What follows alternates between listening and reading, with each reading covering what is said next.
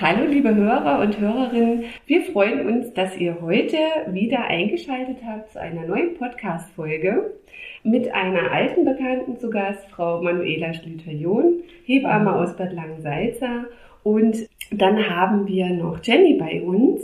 Und Jenny hat äh, eine wunderschöne Erfahrung machen dürfen. Sie hat nämlich ihr letztes Baby zu Hause bekommen und äh, erzählt uns heute ein bisschen was über die Hausgeburt. Aber vielleicht kannst du dich erstmal kurz vorstellen, Jenny, und unseren Hörern, Hörerinnen erzählen, äh, wer du bist. Ja, hallo. Also ich bin Jenny, ich wohne in Bad Langsalza.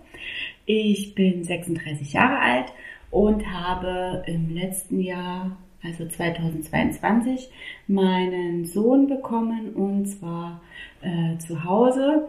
Die anderen zwei Mädels äh, waren Geburten im Krankenhaus. Ja, und wir leben jetzt halt zu fünft äh, super entspannt und freuen uns jeden Tag auf neue Abenteuer.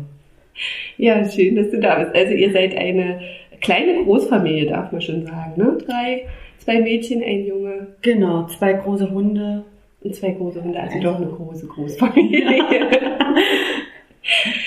in den Beratungsgesprächen hier in der Beratungsstelle habe ich schon mit einigen Mamas Kontakt gehabt und die ja, da waren die Meinungen so ein bisschen zweigeteilt. Einige haben gesagt, oh, ich würde gerne eine Hausgeburt haben, ich fände das super toll, ich fände es super äh, entspannt.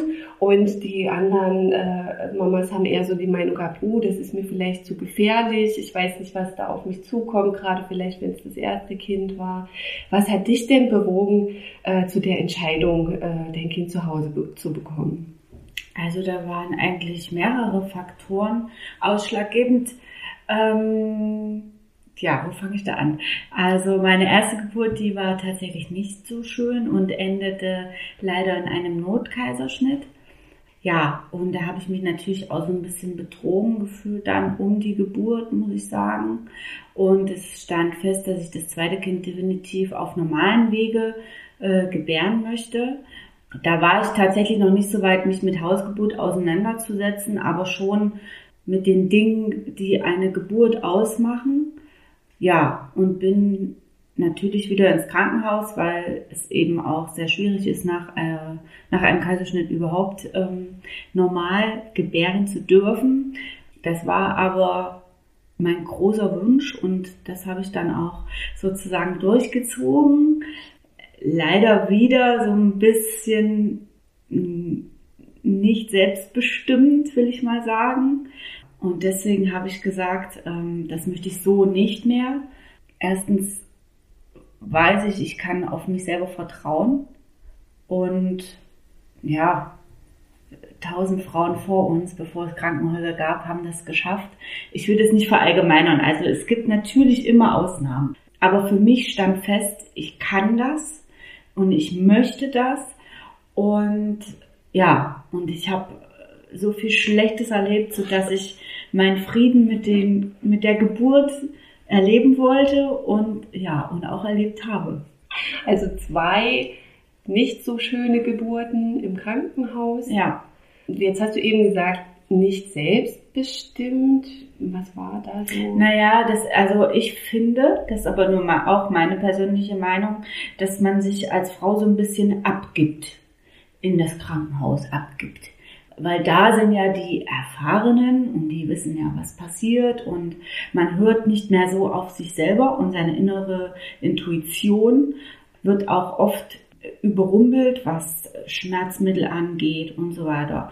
Und tatsächlich muss ich sagen, dass ich jetzt, dass ich dann erst hinterher mir auch darüber Gedanken gemacht habe oder dass für mich klar war, dass wenn ich Schmerzmittel bekomme, die auch zu 100 Prozent in das Baby reingehen. Und wenn das Baby rauskommt, dann natürlich Anpassungsschwierigkeiten hat, äh, weil es vollgepumpt ist mit Schmerzmitteln. Aber keiner sagt einfach so direkt vorher.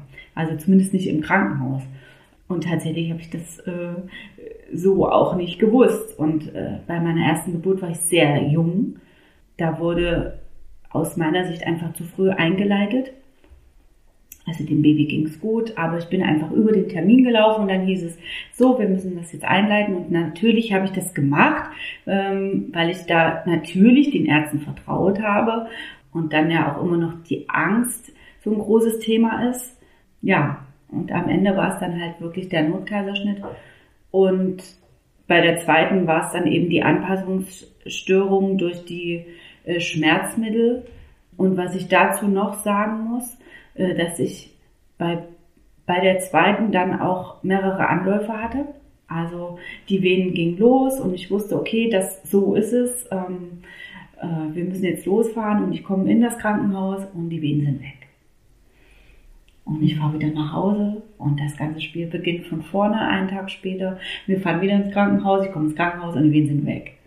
Ja, und dann haben sie mich natürlich nicht mehr weggelassen, musste ich dann die Nacht dort bleiben und den nächsten Tag bin ich wieder nach Hause. Bis dann, ich glaube zwei Tage später, dann ich den Blasensprung hatte. Ja, aber es ist immer, im Vergleich auch eine Tortur. Ähm, dann liegt man da an diesem äh, CDG permanent. Man ist da gefesselt, gefühlt äh, an diesen Stuhl oder an den Sitz. Man kann sich nicht bewegen. Dann wird permanent nach dem Muttermund geschaut. Ähm, ja, also für mich eher einfach unschöne Erfahrungen. Ja. Hm. Die dann wirklich dazu geführt haben, dass ich gesagt habe, kriege ich noch mal ein Kind möchte ich das prinzipiell ganz anders und habe aber mich auch intensiv auch dann damit beschäftigt einfach. Manuela, wie erlebst du das denn? Ähm, so, jetzt hat Jenny ja die Beweggründe auch geschildert und ich finde auch sehr gut nachvollziehbar, weshalb man dann eben dieses Übergriffige, dieses Einordnen auch im Krankenhaus nicht möchte. Gibt es mehr und mehr äh, junge werdende Mamas, die, die dem Thema offen gegenüberstehen, die da sehr interessiert sind? Ja, also ich muss auch sagen, ich habe ebenso gedacht, wie Jenny das auch so berichtet hat. Ich sage immer den Muttis auch im Kurs, Oxytocin ist wie ein scheues Reh. Sobald es da Störungen gibt, ist es verschwunden und traut sich nicht wieder vor. Und das ist das, was unter der Geburt, viele Frauen kommen an, werden das im gewohnten Umfeld gerissen, äh, kommen in Neues rein, äh, es ist vielleicht auch Hektik, es ist keine Ruhe, man kann sich überhaupt nicht so, so gehen lassen. Und ich, das ist wirklich, äh, ich denke, ihre Entscheidung war gut, ich habe sie auch drin bekräftigt, ich habe gesagt, mach das unbedingt. Äh, ich habe jetzt mehr Frauen, gerade in Corona-Zeiten, weil es nicht möglich war, dass die Männer mit zur Geburt gingen oder die Partner an sich, äh, das nicht mehr möglich war und äh, der Krankenhausaufenthalt ja mehr so äh, eine Isolierung glich und die Familie auch nicht bei der Mutter sein konnte, dass sie wirklich, da die Zahl ist ganz schön hochgegangen an Hausgeburten bzw. Geburtshausgeburten. Ja, es ist ja immer so, die meisten möchten schon gern, aber dann doch lieber in ein Geburtshaus, weil man dann doch nicht so Vertrauen hat es ist eben schade. Die Frauen verlieren in der heutigen Zeit mehr und mehr äh, dieses Vertrauen in sich selbst. Und äh, es ist auch so, dass dieses auch von Anfang an auch, äh, wir werden ja gar nicht mehr so erzogen, dass wir so rangehen und sagen, ja, ich, ich bin schwanger geworden, ich bin jung, ich bin gesund und ich versuche das jetzt und äh, mache das aus eigener Kraft. Ich bereite mich vor. Also ich finde auch immer, wenn man eine Hausgeburt macht, man sollte sich vorbereiten. Man sollte wirklich äh, schauen, wo kann ich mir Informationen holen, dass ich dann auch wirklich äh, nicht so einfach nur so blind reinstolper. Es ist ja kein paar äh, neue Schuhe, die ich mir da kaufe, sondern es ist ja wirklich auch was, was die ganze Familie betrifft und äh, mir natürlich auch äh, über einiges äh, im Klaren bin, dass es eben dann äh, sicherlich auf dem Parkett auch ein bisschen Fruchtwasser ist oder ein bisschen Blut oder was auch immer, ja. Aber das äh, gehört ja auch dazu. Und ich finde ja Geburt so, so ganz natürlich. Meine Mutter hat meine Schwester noch zu Hause geboren. Und das war eigentlich selbstverständlich. Da ging man kaum ins Krankenhaus. Und äh, es ist eben leider so, dass es viele, weil eben die Frauen auch nicht mehr die Zeit gegeben wird. Der Körper hat nicht mehr die Zeit, sich auf alles einzustellen. Äh, man möchte natürlich, man hat einen Plan, man hat vielleicht auch ein hohes Aufkommen an Frauen, die kommen hier, ist ja eine 1 zu 1 Betreuung. Man hat die Zeit, man hat die Muße, man kann es zelebrieren und das ist da nicht. Ja. Mhm. Natürlich war es jetzt hier so, dass ich nicht versichert bin für Hausgeburten. Ich habe auch äh, diese ganzen wichtigen Kurse, die man da belegen muss, nicht gemacht. Aber äh, ich, das finde ich ja wieder so schön. Ich habe da gar keine irgendwie äh, Profilsneurosen, dass ich sage, ich kann nicht mit einer Kollegin zusammenarbeiten, indem ich einfach äh, da sage, hier, Jenny, geh doch äh, zu Esther hin und frag mal. Und die macht das total toll und da bist du in guten Händen. Und äh, sie wiederum dann sagt so, äh, jetzt äh, übergebe ich euch wieder als kleine Familie an, an Manu zurück und äh, wir bleiben trotzdem alle noch in Kontakt und äh, das finde ich, das finde ich eigentlich so richtig schön, äh, so miteinander arbeiten. Und das, denke ich, ist immer, ich, mein Gedanke ist so, alles, was wir tun, geht doch nur zum Wohle von Mutter und Kind. Und äh, da, wenn wir da alle uns so zusammenfinden, könnte es schön sein, ja. Also du bist aufgeschlossen und ja. äh, stehst dem Thema auch wohlwollend gegenüber und äh, du ermutigst dann auch die werdenden Mamas dazu, äh, wenn sie den Wunsch haben, den auch dann umzusetzen. Du selbst führst keine Hausgeburten durch, aber begleitest dann die äh, Mutis vor und nach der Entbindung. Genau, so ist es. Und ich muss auch sagen, also solange medizinisch jetzt nichts dagegen spricht, muss man natürlich, es gibt schon medizinische Bilder, wo man es nicht tun kann, aber ansonsten, es ist ja der Körper der Frau, es ist ihr Kind, ja, und es ist genauso auch im Wochenbett. Ich finde, da kann auch im Wochenbett äh, kann auch sehr wertschätzend ablaufen, indem ich eben einfach der Frau äh, ihren Raum lasse. Äh, was ich will, ist nicht immer das, was ihr gut tut. tut gut tut dem Kind, was der Mutter gut tut, ja, und umgedreht und da äh, nicht was der Hebamme gut tut. Jenny, als du dann dich entschieden hattest und hattest du Probleme, eine Hebamme zu finden, die das durchführt? Ähm, also mein erster Gedanke war das Geburtshaus in Erfurt, weil das ist so die allgemeine Anlaufstelle, wo ich weiß, dass die auch noch bislang Salzer fahren. Tatsächlich ist in die andere Richtung total schwierig. Äh, also was Eichsfeld, Nordhausen und so weiter, äh, also da findet man fast gar nichts. Dann hatte ich aber Manu noch gefragt und die sagte mir einmal die Landhebamme Esther Schäfer und dann gibt's wohl noch zwei in Gotha. Und ich hatte dann der äh, auf das Profil geschaut bei Esther und das hat mir gut gefallen und dann habe ich ihr geschrieben. Ja, und dann ging das ratzfatz und äh, dann haben wir uns kennengelernt und dann war das äh, geritzt. Äh, allerdings muss ich sagen, dass auch sie äh, natürlich die immensen Versicherungskosten beklagt ich glaube, mindestens drei Geburten muss sie im Monat machen, dass sich das überhaupt lohnt. Mhm. Ähm, ja, ich hoffe, sie macht es noch. Ich weiß, sie wollte zwischenzeitlich mal keine Hausgeburten mehr machen, was ich sehr, sehr schade finden würde, weil sie ist wirklich eine super Begleitung, kann ich nur empfehlen. Ich, ich weiß es tatsächlich momentan nicht. Ich, ich hoffe, sie bleibt uns, uns dem Kreis, äh, noch ein bisschen erhalten. Ja, also sie kommt aus Kurzleben, findet, glaube ich, auch jeder unsere Landhebamme. Mhm. Ähm, äh, ja, genau. Die fährt auch bis Weimar, also äh, Sondershausen in die Richtung. Ähm, ja, tatsächlich. Ähm. Also es ist, das Angebot ist nicht groß. Nein, leider nicht. Und man muss wahrscheinlich sehr, sehr zeitig ja. irgendwie Kontakt aufnehmen, ja. um da die Möglichkeit oder noch eine Chance zu haben. Genau. Mhm. Aber bei dir hat es geklappt. Ja. und ähm, ja, also du hast dann den Kontakt von Manuela äh, bekommen, hast dich bei, bei äh, der Esther, Esther gemeldet. Und wie ging es denn dann weiter? Also äh, wie war so die, die Vorbereitung? Ja, also wir haben dann äh, einen Termin gemacht und dann kam sie äh, mich auch besuchen und ja, dann habe ich ihr eben meine Wünsche so geäußert, habe eben auch gleich dazu gesagt, dass ich eben auch schon den Kaiserschnitt hatte. Darauf ist sie gar nicht so eingegangen. Ähm, das fand ich total schön. Also das überhaupt nicht dramatisiert oder so. Ähm, ich habe dann die Geburtsberichte noch vom Krankenhaus äh, angefordert. Also zumindest den Geburtsbericht vom mittleren Kind und äh, das wollte sie halt gerne, wo wir dann auch da drauf gekommen sind mit diesen äh, Schmerzmitteln, äh, wo sie gesagt hat, ähm, weißt du überhaupt, wie viel du da gekriegt hast? Das ist ja kein Wunder, dass dein Kind Anpassungsschwierigkeiten hat. Ähm, also wahrscheinlich war da irgendwie, ich weiß nicht mehr, ich glaube, die doppelte Menge hatten die mir gegeben. Hm. Naja, da sind wir eben auch noch drauf gekommen, äh, was ich einfach vorher nie bedacht hatte. Ähm, ja, das habe ich ihr vorgelegt und dann gab's dieses ähm, Zwei-Stunden-Gespräch, was ist wenn? Okay, ja, spannende Thema.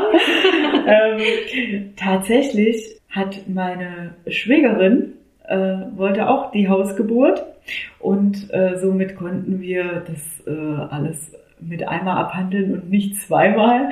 Ähm, ja, aber da nimmt sich Esther sehr, sehr viel Zeit. Jeder Punkt wird besprochen, was ist wenn. Es kann ja passieren, es gibt Geburtsstillstand, es kann passieren Blutverlust, es kann passieren, äh, keine Ahnung, es kann ja viel passieren. Aber sie hat immer so ein Notfallmedikament dabei, wo die Geburt angehalten wird für mindestens 20 Minuten. Wir mussten ausrechnen, wie schnell ist der Krankenwagen bei uns und dann in Mühlhausen wäre die nächste Klinik gewesen. Ähm, beim Notfall, bei nicht akuten Notfall hätte man sich auch noch für Gotha entscheiden können. Also wirklich detailliert wird da alles äh, besprochen. Was ist, wenn Geburtsverletzungen äh, auftreten und so weiter und so fort. Also äh, ich glaube, besser kann man nicht vorbereitet sein.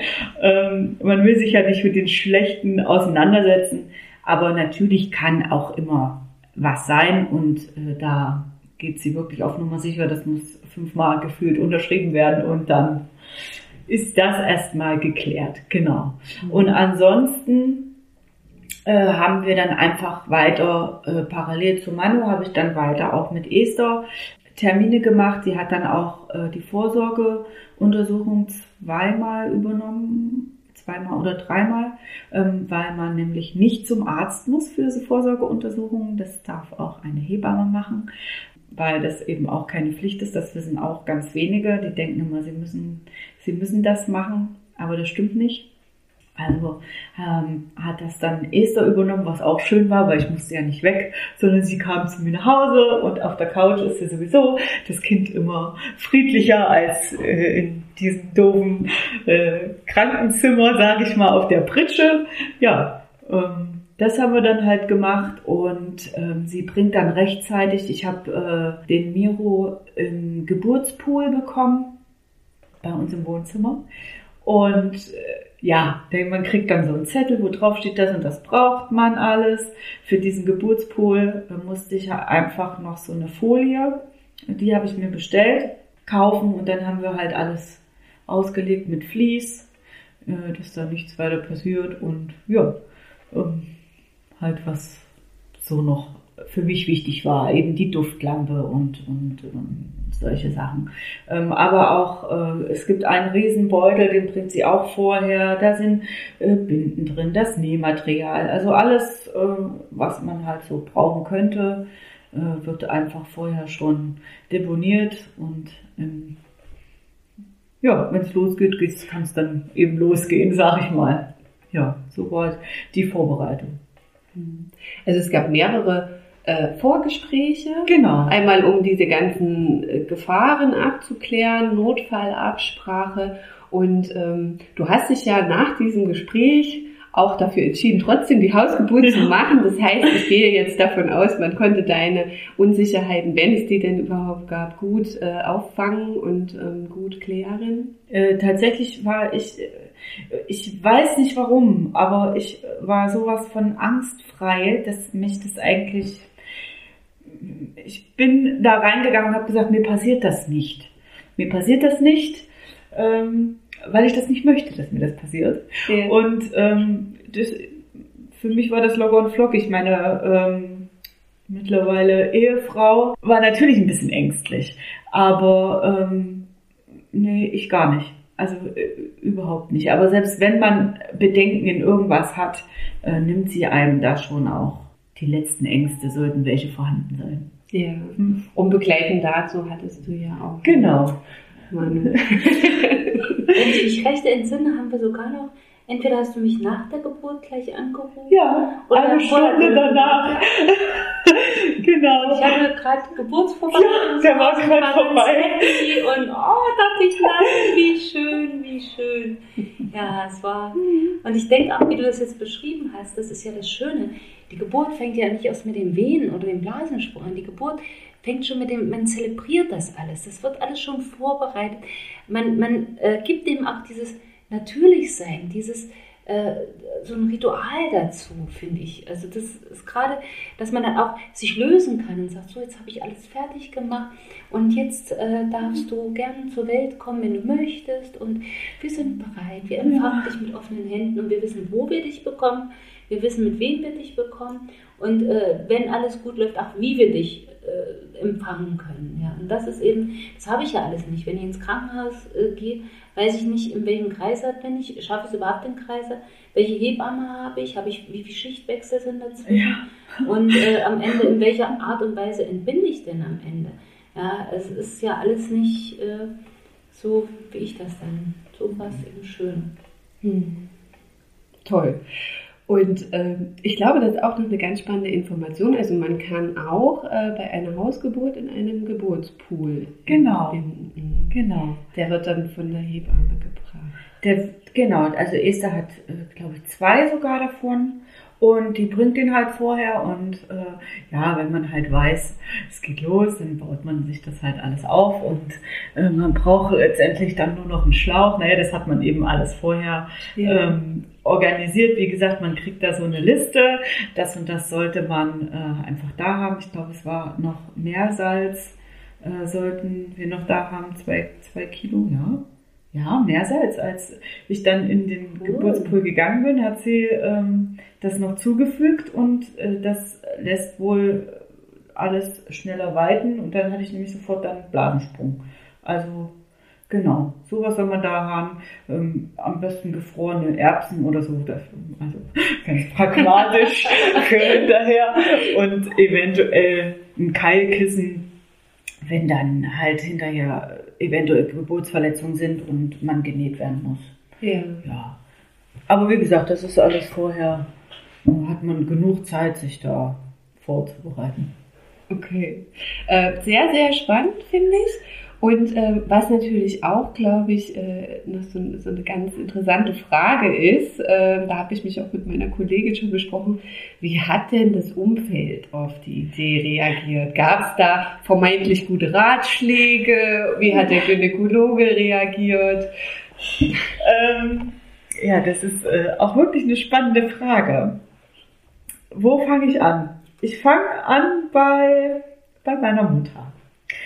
Meine Mutter hat äh, alle Geburten miterlebt und als ich ihr dann gesagt habe, ich möchte zu Hause gebären, ähm, lächelte sie mich an und ich wusste, sie meint es nicht ernst.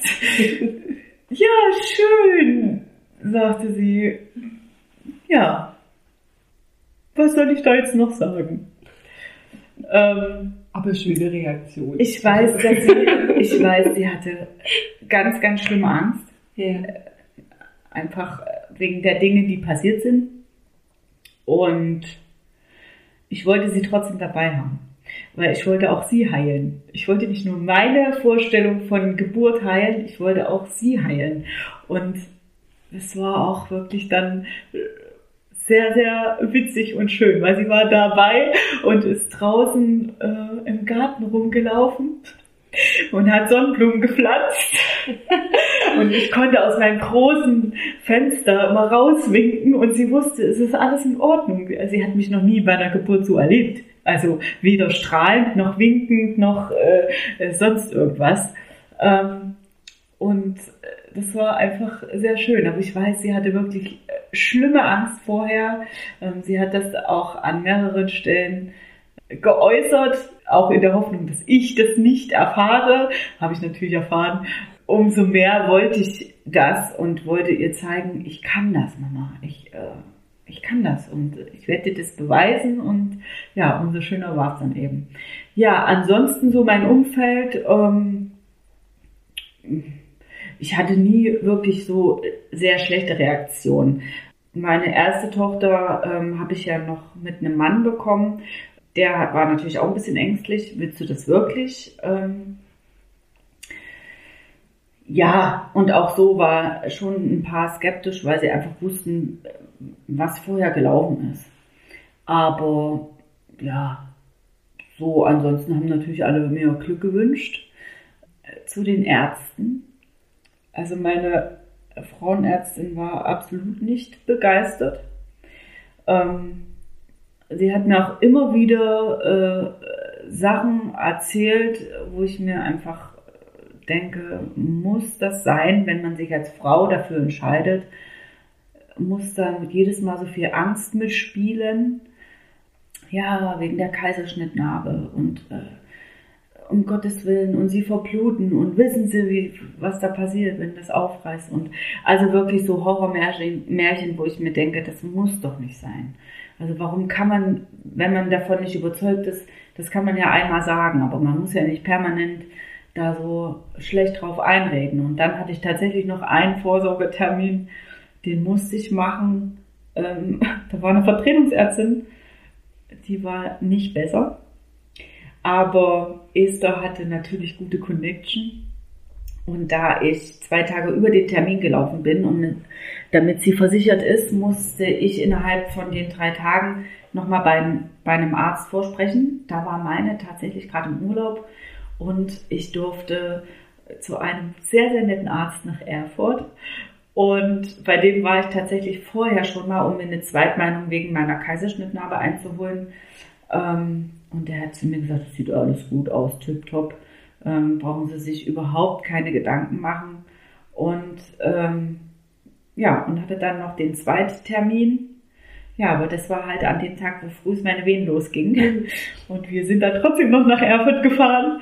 Ähm, und er hat gesagt, das wird alles super, machen sich keine Gedanken. Und er hatte aber tatsächlich bei dem ersten Termin schon gesagt, er sagt nie seinen Frauen, weil das die Frauenärzte vorher, sie kriegen ein ganz schweres Kind und das wird nicht und überhaupt.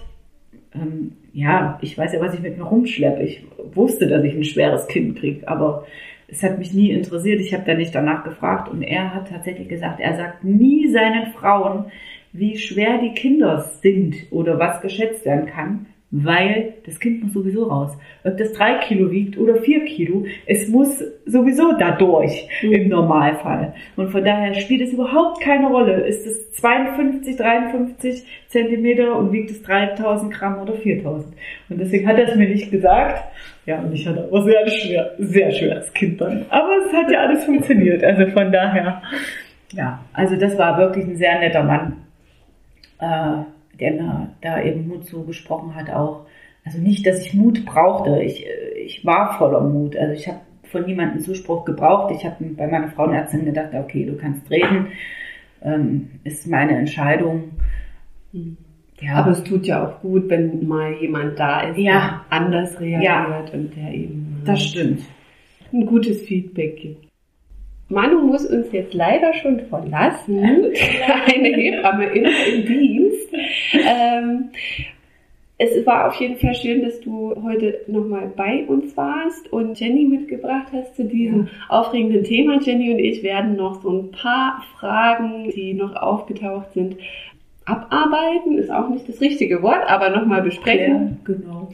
Wir sagen wir Tschüss und noch einen schönen Tag und äh, wir hören uns ja auch sicherlich ganz bald wieder. Gibt's noch was, was du uns ganz flott vielleicht noch mit auf den Weg geben willst? Ja, also ich muss sagen, ich habe jetzt Jenny auch zugehört. Es, es war ein Vergnügen. Es war so schön und ich habe wirklich, ich habe hier eine Gänsehaut nach der anderen und muss auch wirklich nochmal sagen, als ich am nächsten Morgen dann äh, diesen Raum betreten habe, die Wohnung betreten habe, also jetzt könnte ich schon wieder Gänsehaut bekommen war, lag so viel, da lag die Geburt noch in der Luft. Ich, ich konnte es riechen, ich konnte es schmecken, ich konnte es fühlen, also mit allen Sinnen. Das war erfüllt, das war eine ganz besondere Aura. Und auch, äh, ja, äh, wirklich alle äh, Beteiligten, sage ich mal, äh, das war, es war noch, als wenn alle in so, so einem Kokon waren. Ich kam mir vor, als wäre ich abgetaucht und da ist auch niemand drin. Es war so, wie man sich das eigentlich wünscht. Es war einfach wunderschön. Es war, also ich hätte wirklich schwören können, es hätte mich nicht gewundert, wenn dann ein Hund durch den Raum gelaufen wäre und hätte mir noch zugezwinkert. Also es, es war wirklich, war Magic, ja, es war wunderschön. Und allein dieses Gefühl, und wenn ich es jemandem gönne, war das wirklich Jenny. Wir haben ja nun die anderen Kinder auch, äh, ja, so mehr oder weniger begleitet. Ich habe sie ja begleitet, geboren habe ich sie ja nicht, also zur Welt gebracht. Aber äh, ich habe sowohl mit Jenny die Wunden geleckt, auch äh, beim ersten und beim zweiten und beim jetzt war ich eigentlich, ich bin nur gekommen und habe äh, hab einfach nur dieses Glück auch noch mal ein bisschen damit eingetaucht. War einfach schön, es war so viel Glück für alle da. so, in diesem Sinne verabschiede ich mich jetzt. Ich muss hier leider. Tschüss. Es gibt natürlich noch einige spannende Sachen, äh, die noch erzählt werden sollten. Wir hatten ja eben auch schon mal so ein bisschen darüber gesprochen, wie so die Vorgespräche waren, was der Inhalt war. Ähm, du hattest auch schon mal so ein bisschen angedeutet, welche Besorgungen du noch machen solltest. Gibt es, was die Vorbereitungen betrifft, noch was, ähm, was anderes Wichtiges, was an der Stelle jetzt noch gesagt werden sollte? Also für mich persönlich ist Vorbereitung auf die Geburt, ob sie zu Hause ist oder im Krankenhaus, finde ich immer wichtig muss aber zugeben, habe ich natürlich gerade als ich noch sehr jung war, äh, selber nicht getan. Aber würde ich jeder Frau empfehlen, ähm, gerade wenn man sich eben doch für das Krankenhaus entscheidet, ähm, gibt es einen ganz tollen Film, der heißt Die sichere Geburt.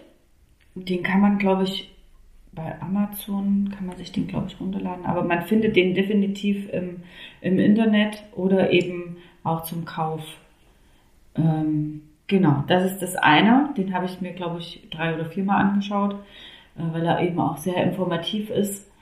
Und für mich persönlich fand ich es sehr wichtig, mich da nochmal auf einer anderen Ebene vorzubereiten und habe mit meiner Partnerin einen Online-Kurs gemacht und zwar war das ein Hypnobirth-Kurs.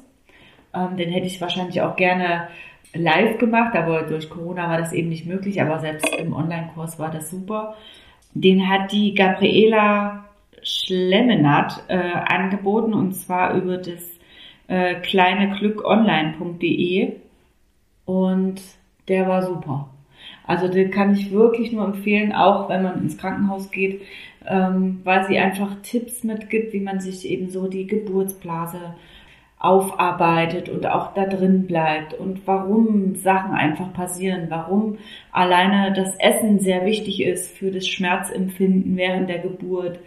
Ähm, ja, also das war ein super Kurs und wir haben sehr, sehr viele Sachen von ihr umgesetzt, gerade so Entspannungsübungen. Äh, während der Geburt hat das ganze Haus nach Melisse gerochen, äh, weil das für mich so mein Entspannungsduft war. Und so Berührungsmassagen hat meine Frau tatsächlich permanent durchgeführt und die waren total schmerzlindernd. Ja, und auch total entspannt. Also, ja, das kann ich nur empfehlen und sich da nochmal in eine andere Richtung auch vorzubereiten. Äh, ja, das würde ich jedem so auf den Weg geben. Also du warst auch sehr aktiv. Würdest du jetzt sagen, dass du dich dadurch äh, so ein Stück weit auch besser gewappnet gefühlt hast für die Geburt? Genau, besser gewappnet und sicherer. Sicherer äh, und nochmal mehr motivierend auf mich und meinen Körper selber, also zu hören. Einfach intuitiv zu handeln und zu vertrauen auf den weiblichen Körper zu vertrauen. Weil das ist ja ein Wunder, so ein Kind in seinem Bauch heranwachsen zu lassen. Und warum soll es zum Ende hin äh, dann äh, so einen Weg geben, der halt in einem Krankenhaus endet? Das muss ja nicht sein. Eine Geburt ist keine Krankheit. Genau, so will ich sagen. Natürlich gibt es da Zieperchen und da Zieperchen und äh, im Alter wahrscheinlich auch noch mehr ja, aber ich fand dadurch eben wirklich, ich habe auch noch Bücher gelesen über Hypnobirth ähm, und die Gabriela gibt einem eben da auch wirklich noch Handouts und Audios und alles an die Hand. Und das hat mich einfach auch nochmal bestärkt. Ähm, auch ihre Erfahrungen mit, mit äh, Frauen, die eben auch eine Hausgeburt hatten. Ja. Also alles das kam eben auch zur Sprache. Aber wie gesagt, selbst wenn man ins Krankenhaus geht, da hat sie auch drüber berichtet, finde ich so einen Kurs zusätzlich einfach wirklich hilfreich auch. Ja, ja. Und in dem Film Die sichere Geburt, worum geht's da? Da geht es Um ähm, sichere Geburt? genau. genau. Ähm, da stellt sich eben die Frage, ähm, braucht man jetzt wirklich Ärzte? Und da geht es auch darum, was ich eben am Anfang schon äh, gesagt habe, hab, dass man aus seinem gewohnten Umfeld in das Krankenhaus geht und total viele Eindrücke auf einen einrasseln und deswegen es eben ganz oft zu Geburtsstillstand führen kann. Die Wehen gehen weg oder treten erst gar nicht auf und ähm, ja, oder was mir sehr im Gedächtnis geblieben ist, ähm, da hat ein Arzt äh, die Position äh, erklärt und das ist, äh, ich würde mal sagen, 70 Prozent der Frauen äh, ihre Kinder im Liegen auf dem Rücken äh, gebären und das die schlechteste Geburtsposition ist, weil man auf diesen Beckenknochen liegt und die sich gar nicht öffnen können, wenn man drauf liegt. Somit kann sich das Becken gar nicht weiten und das ist eine enorme Anstrengung für Kind und Mutter. Aber natürlich super einfach für die Ärzte in Ja. dieser Position, weil dann muss man sich nicht bücken, dann muss man nicht irgendwie äh, Verrenkungen machen, um die Frau da zu unterstützen, sage ich mal. Und das hat mich schon sehr äh, ergriffen auch.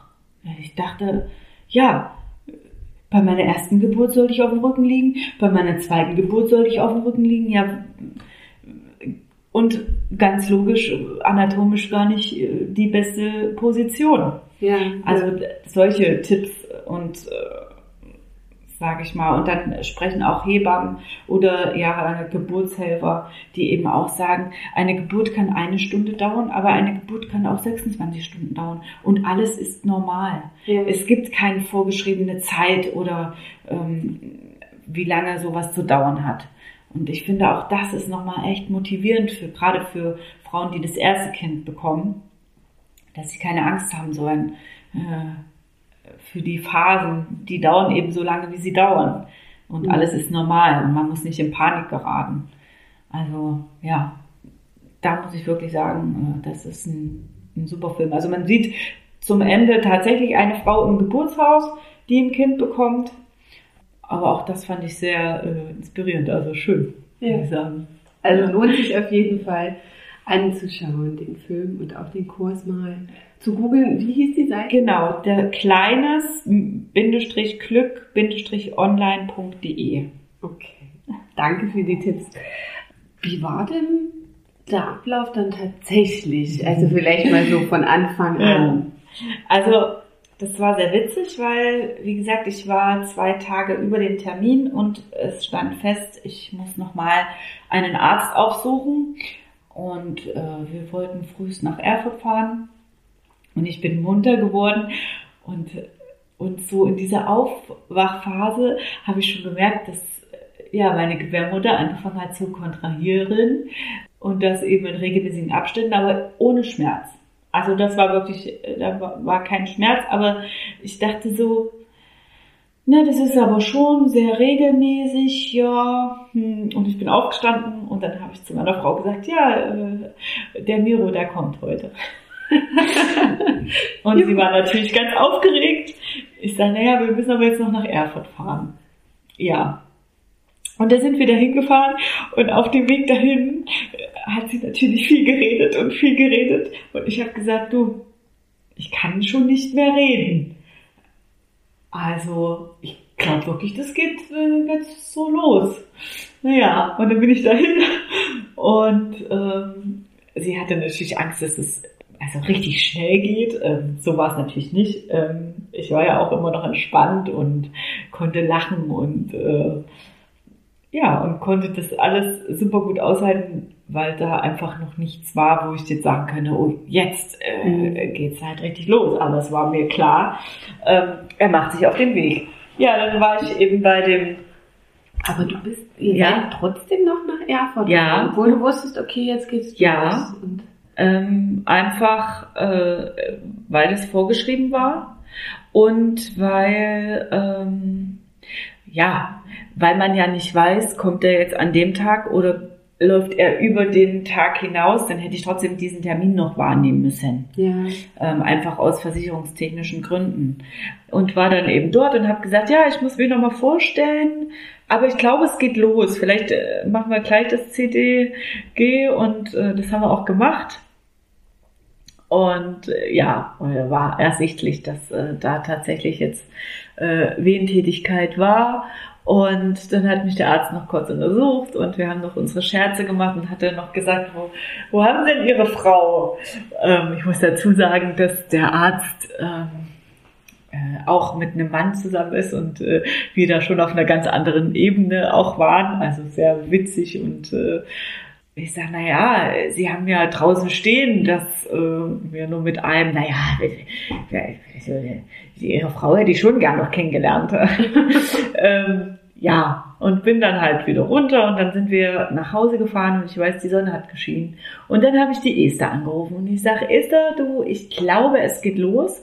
Ähm, da sagt sie, okay, dann fahre ich jetzt nicht mehr nach Weimar. Ich sage, ja, aber zu uns brauchst du auch noch nicht kommen, ich weiß jetzt nichts mit dir anzufangen. Ich glaube, halb zwölf waren wir zu Hause und dann habe ich gesagt, na komm, dann essen wir noch was und dann haben wir uns hier so Baguettes in den Ofen geschoben und meine Frau hat alles vorbereitet, hat alles ausgelegt und wir haben den Pool aufgepustet und ja, ähm, das Wasser kam ja sowieso erst später und ich hatte noch so einen Gymnastikball, den fand ich auch sehr entspannt. Ähm, ich kann mich nicht erinnern, vielleicht haben die das angeboten im Krankenhaus, aber habe ich nicht so genutzt. Also zu Hause auf dem Ball während der Wehen, das war schon echt, echt angenehm. Ja, und dann. Also du hast auf dem Ball gesessen. Genau, und dann konnte so ich in mein Becken eben ja. auch kreisen, äh, immer wenn ich gemerkt habe, oh, jetzt kommt eine. Ja, und dann, ja, meine Tochter, die Große, ist noch von der Schule nach Hause gekommen und ähm, ich habe äh, meine Mama angerufen und sag, äh, vielleicht kann sie mit der Nelly noch die Sachen packen. Und ja, die war halt kurz vor zwei da. Und meine mittlere Tochter, die wurde dann aus dem Kindergarten abgeholt und ich wollte aber schon, dass sie sich auch noch von dem Bauch verabschiedet, bevor sie dann geht. Also wir hatten tatsächlich zwischenzeitlich die Überlegung, die Kinder da zu lassen. Ähm, ich hatte da drüber nachgedacht und habe mich dann aber trotzdem dagegen entschieden, äh, einfach um die Ruhe äh, genießen zu können, ohne im Hinterkopf irgendwie das Gefühl zu haben, oh, die brauchen was zu essen, äh, die sind aufgeregt oder so wusste ich, sie sind behütet woanders ähm, und konnte mich da eben auch mehr fallen lassen. Aber nichtsdestotrotz äh, kam die mittlere dann noch und das war eigentlich auch so einer mit der schönsten Momente vorher. Äh, war ich noch auf der Terrasse und, und habe mich halt so zu meinen Wellen, habe ich immer gesagt, ähm, bewegt und äh, ja, das Wort Wellen, das muss ich nochmal kurz einwerfen, das kommt auch von der Gabriela, äh, weil sie eben sagt, die Gebärmutter bewegt sich eben wellenartig äh, und Wehen hat immer sowas von Wehtun. Mhm. Äh, und äh, deswegen hatte ich im ganzen Haus, das hat sie auch als Tipp gegeben, äh, Affirmationskarten, wo die haben wir als Familie äh, selbstständig ausgemalt. Und da standen immer so Sätze drin, äh, drunter wie mein Körper ähm, ist dafür geeignet, ein Kind zu gebären. Und die hingen im ganzen Haus und äh, über Wochen, weil man immer vorbeigehen sollte, man sollte das lesen, um das zu verinnerlichen. Ja, und da stehen, stand eben auch immer Wellen drauf. Und deswegen sage ich das eigentlich lieber, weil ähm, ja, weil es äh, das mehr rüberbringt. Ja, ja aber ich habe auf jeden Fall äh, da in meinem Garten gestanden unter Wellen und äh, habe meine Mama zugesehen, wie sie da die Sonnenblumen gepflanzt hat. und äh, ich habe mich so gut gefühlt und so geborgen und äh, das war wirklich, äh, also ich, ich würde das immer wieder so weitergeben wollen äh, einfach, dass Frauen diese Erfahrung machen, weil es wirklich so schön war. Ähm, ja, und wie gesagt, meine Tochter kam dann die Kleine und hat sich dann vom Bauch verabschiedet. Während ich eine Welle hatte, stand sie vor mir und hat den Bauch geküsst und das war, das habe ich auch nochmal so vor Augen, weil das so, so ein intimer Moment war, einfach. Und ja, und dann hat sie sich verabschiedet und dann habe ich die Esther angerufen und habe gesagt, ja, Esther, ich denke, jetzt könntest du langsam dich mal auf den Weg machen. Und ich glaube, so zwischen halb und um vier war die dann auch da.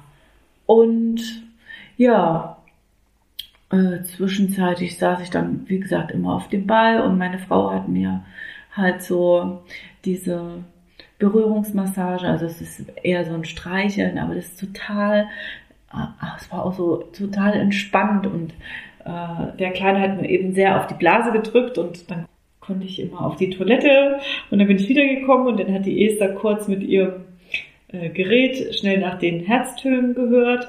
Also ich hatte nie irgendwo ein CTG, sie hat immer nur ganz kurz mal, wenn ich, äh, wie gesagt, sowieso gerade unterwegs war. Und sie hat nur ein einziges Mal nach meinem Muttermund geschaut. Und als sie das getan hat, sagte sie, na ja, das ist gerade mal so eins, zwei Zentimeter. Und dann dachte ich mir, naja gut, dann dauert das Spektakel ja doch noch eine ganze Weile. Aber gerade mal, ich sag mal so gefühlt eine Stunde später sagte sie, so, jetzt lassen wir mal das Wasser rein in den äh, Pool. Ja, und äh, ich habe schon gemerkt, dass es äh, langsam auch stärker wurde. Und meine Frau hat dann auch so ein witziges Video von mir gemacht, wie ich so eine Welle veratme und hinterher aber gleich lache. Also wirklich, ich lache die an und sage zu ihr, oh, die war aber lang. und das ist auch so was, ich, da geht mir so das Herz auf, weil ich das einfach vorher nicht hatte. Äh, so und hätte nie so von einer Geburt geredet. Und ja, und dann sagte sie, na los, dann gehen wir jetzt da rein in den äh, Pool. Und da gibt's dann auch noch ein tolles Foto, wo ich so drüber hänge über diesen Pool, den ich natürlich auch mehr empfehle wie eine Wanne im Krankenhaus, muss ich einfach sagen, weil die viel mehr angepasst ist an die Schwangere. Äh, bequemer, äh, man kann sich da einfach besser festhalten. Ähm, ich bin ja relativ klein und ich weiß, bei meiner ersten Geburt lag ich auch in der Wanne und ich mir, ich kam mir vor wie ein, wie ein treibender Wal. Ich konnte mich nirgendwo richtig festhalten. Das war total unangenehm. Und da war es aber total schön wiederum. Ja, und wie ich da eben über diesen Rand strahle und meiner Mutter nochmal nach draußen winke. Und ja, das hat keine fünf Minuten gedauert und dann ist äh, die Blase geplatzt. Und ich habe gesagt, oh, jetzt drückt's aber heftig. Also es ging dann wirklich relativ schnell. Und nach einer halben Stunde war er dann äh, da. Ja. Also ähm, natürlich hat das ein bisschen, äh, war das anstrengend, so die letzte Phase. Aber auch das Bild hinterher, was wir geschossen haben, ähm, wie freudestrahlend ich meinen Sohn auf der Brust habe. Ähm, ja, also das war wirklich äh, ein Erlebnis. Und ja, er war dann wirklich relativ schwer. Er hat äh, 4120 Gramm gehabt.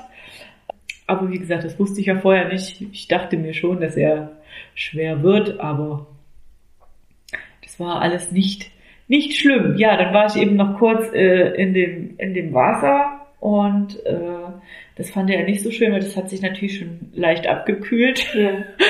da hat er ganz schön geschrien, sag ich mal. Aber das war auch äh, wie Musik in meinen Ohren, weil meine erste konnte ich leider nicht hören und die zweite haben sie schnell rausgetragen. Und von daher war das auch nochmal so ein, ja genau so muss es sein. Schrei ruhig. Äh, ich weiß, du bist da und ich bin da für dich und ja, ja, und dann bin ich aus der Wanne gestiegen. Und es hat dann auch ganz lange noch gedauert, bis äh, er abgenabelt wurde. Und wir haben uns die Plazenta ganz genau angeguckt. Und äh, das ist auch so faszinierend, weil die aussieht wie ein Lebensbaum tatsächlich. Wenn man die so ausbreitet, sieht es aus wie ein Baum. Auch sehr schön. Das hat man so, diese, diese Zeit und Ruhe hat man so im Krankenhaus nicht. Mhm. Äh, überhaupt. Die nehmen das weg und wenn du Glück hast, kannst du sagen, nee, du, äh, ich hätte es gern noch mit nach Hause genommen. Äh, aber das war's dann eben auch. Ja. ja. Und das war eigentlich, ich hatte ganz, ganz leichte Geburtsverletzungen, aber wirklich minimal. Äh, Esther hat das dann ganz schnell gerichtet, ähm, war also auch kein Problem, äh, das auf der Couch zu machen. Ja. Und dann war es halt wirklich mhm, einfach nur noch kuscheln auf der Couch. Und äh, was hat die Hebamme während der Geburt gemacht? Hat sie dann äh, äh so ein bisschen angeleitet? jetzt mal mehr, mehr pressen oder nicht oder einfach? Äh ähm, also äh, pressen, das Wort kam überhaupt nicht vor, ähm, weil man tatsächlich das auch nicht in dem Sinne äh, tun müsste, weil das die Arbeit der Gebärmutter ist. Also ähm, so hat sie es nicht gesagt. Ähm, sie das war auch nochmal so eine witzige Situation, fällt mir gerade ein. Da war der Kopf dann draußen und dann sagte sie, du kannst mal anfassen. Der Kopf ist jetzt draußen und ich habe da hingefasst. Und das war mir tatsächlich ein bisschen, äh, das hat sich so komisch angefühlt und ich habe dann mein Gesicht verzogen, habe gesagt, oh nee, das möchte ich nicht. Also ähm, das war wirklich witzig, weil äh, wir haben das natürlich auch per Video mitgeschnitten und man sieht dann mein Gesicht, wie ich das verziehe und sage, oh, nee, das kann ich nicht anfassen. Ähm, ja, aber ansonsten, äh, da hat sie dann eben auch gesagt, na ja, man muss ja wenigstens mal fragen, also auch so ihre Witze, aber sie war eben auch ganz ruhig im Hintergrund. Also eigentlich war die ganze Zeit meine Hauptansprechpartnerin oder die für mich da war, war einfach meine Frau, äh, die mich einfach auch gehalten hat über dem Becken.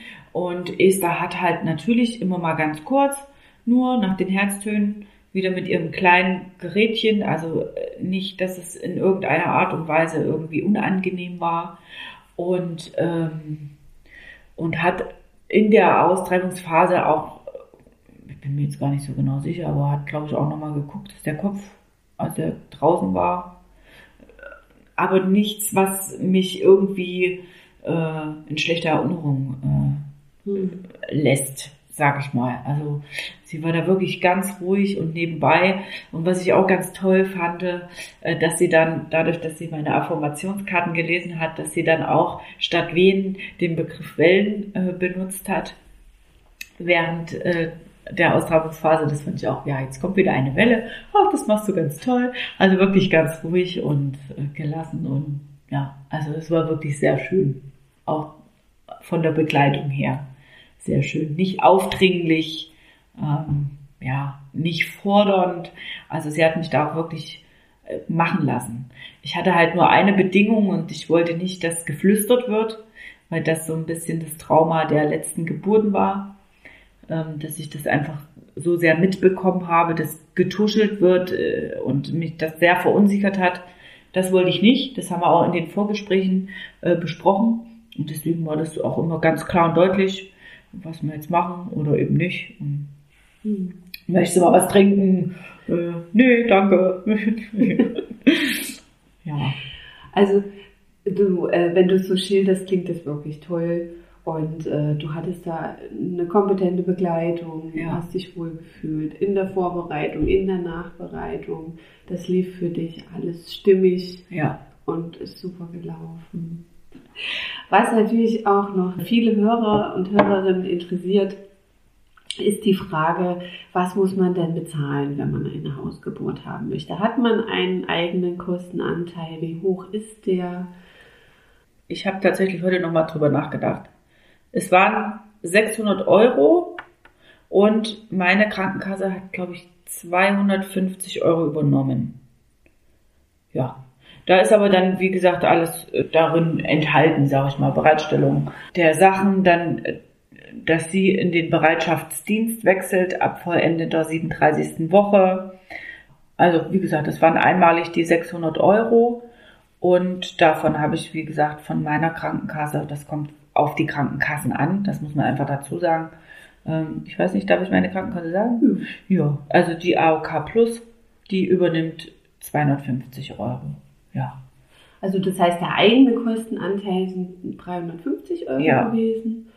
Das ist ja im Rahmen dessen, was da so alles mit reinspielt, denke ich sicherlich äh, auch in Ordnung. Genau. Das, das, so sehe ich das tatsächlich auch. Und ich weiß auch, dass es auch in Erfurt im Geburtshaus sind es auch 600 Euro. Ähm, also die haben da denselben Kosten, äh, Kostensatz. Ja, genau. Und das denke ich eben auch, dass man ja neun Monate letztendlich auch Zeit hat und wenn man das wirklich will, dann kann man ja auch äh, monatlich sich vielleicht 50 Euro oder sowas äh, weglegen. Also Ja. das ist jetzt nicht so, dass man sagt, oh Gott, man muss da immens viel bezahlen. Natürlich gibt es mittlerweile auch Hebammen, die das frei von allen Krankenkassen machen. Da legt man natürlich dann auch mehr hin. Also ich habe eine Bekannte, da weiß ich, die hat das, äh, die hat das so gemacht. Die hatte ihre Hebamme aus ganz weit weg, ähm, hatte auch eine Hausgeburt und die hat das aber, die sämtlichen Leistungen, die sie angeboten hat, äh, über Privatkostenabrechnung Ja. gemacht. Aber wie gesagt, das müssen wir ja nicht. Wir haben ja tatsächlich noch die Möglichkeit, das äh, so zu finanzieren, sag ich mal. Ja. Und äh, wenn die das privat macht, ist die dann auch trotzdem versichert oder was ist denn da?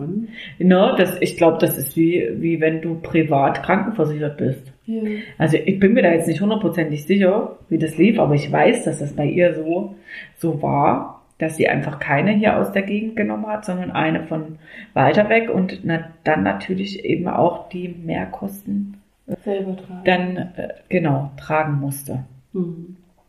Was mich noch mal interessiert, du hast ganz am Anfang gesagt, du warst auch schon mal in Erfurt im Geburtshaus. Ja. Ähm, was war der Grund, dass du dich dann dagegen entschieden hast und für eine Hausgeburt?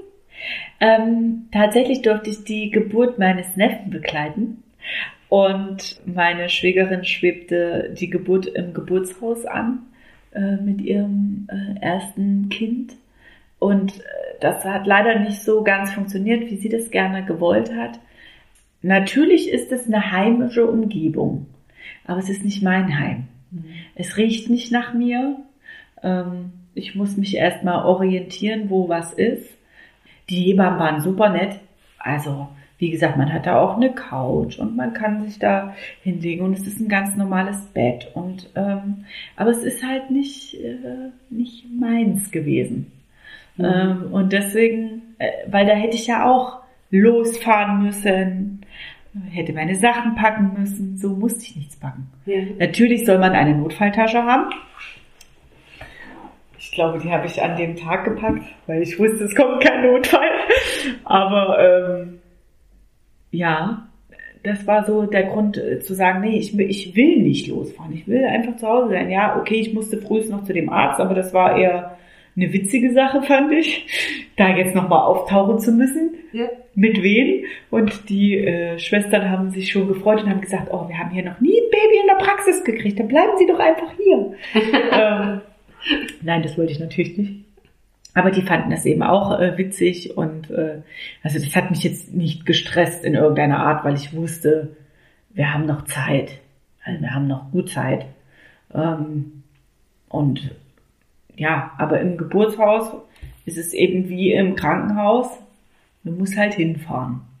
Du hast zwar keine Ärzte und sicherlich läuft die Geburt da auch entspannt ab, dass nicht so viele Kontrollen und ist das Herz in Ordnung, ist dies in Ordnung, das und äh, wie weit ist der Muttermund? Also das ist ja sowieso immer, das habe ich schon ganz oft gehört, dass da rummanipuliert wird von Ärzten, so dass die Fruchtblase dann mit Absicht springt.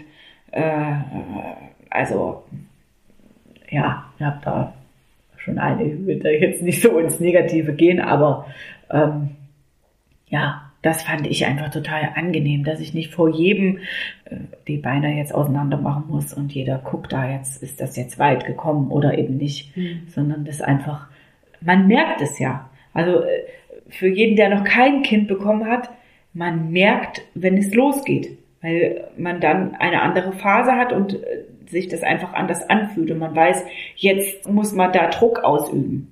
Man merkt das und man kann das auch nicht verpassen. Und von daher finde ich es auch nicht wichtig zu wissen, ist der Muttermund jetzt drei oder fünf oder Mhm. wenn es soweit ist, ist es soweit. Ja. Das ist, glaube ich, dann eher so ein bisschen die zeitliche Orientierung, wenn ich Genau. richtig verstanden habe, dass man Genau. sagt, okay, jetzt ist er halt so und so weit und wahrscheinlich noch so und so lange. Aber da gibt es ja auch keine Garantie. Nee, nee, also das kann ich äh, aus Erfahrung sagen. Es kann auch mal fünf Stunden einfach nichts passieren. Mhm. das ist einfach so. Ja, Jenny, ich fand, das war ein klasse Podcast heute.